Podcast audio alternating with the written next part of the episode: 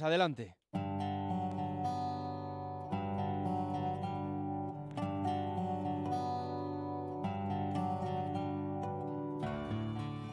Venga, bajamos el tono. Eh, dos de la tarde, 17 minutos, el último de vuelta a casa. En Onda Deportiva Murcia. Luis María Valero, querido amigo, buenas tardes. Hola Victorio. Me hizo gracia la lona que colgó el Girona en los alrededores del Bernabéu antes de su partido del sábado. Esa que ponía que hay estadios con techo y hay equipos sin techo. Al leerla me acordé de aquella tarde de junio de 2010 en la que el Murcia descendió a Segunda B en Montilivi.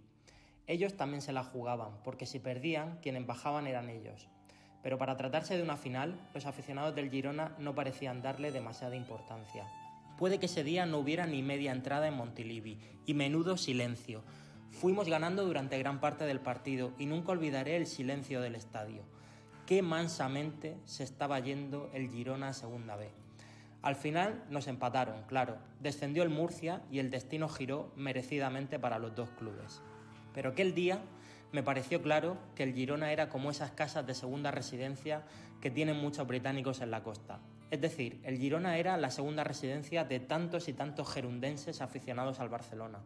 Una casa de veraneo útil para cuando hace sol y una casa por la que ni aparecer cuando llega el invierno. Ese será siempre su techo.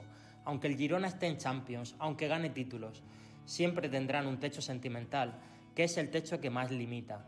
Cuando desaparezcan las victorias, me temo que desaparecerán también los veraneantes que ahora llenan su estadio. Cuando llegue el invierno, volverá el silencio. Y hablo de todo esto porque sigo emocionado con las imágenes de la afición del Murcia en Alcoy. Cientos y cientos de hinchas del Murcia bajo la lluvia, ilusionados simplemente con seguir escalando en mitad de la tabla de la tercera categoría del fútbol español. Pese a una temporada decepcionante, pese a los líos internos, pese a todo, es la afición la que está tirando de un equipo que parecía no tener alma. La afición le está prestando su alma a estos jugadores, que no tienen más remedio que contagiarse de esa fe. La afición del Murcia es una cosa de locos y ni siquiera necesita ya resultados.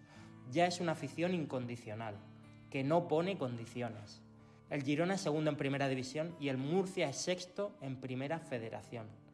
Y sin embargo, aunque parezca una locura, el equipo que verdaderamente no tiene techo es el Murcia. Buenas tardes. Gracias, Luis María. Buenas tardes.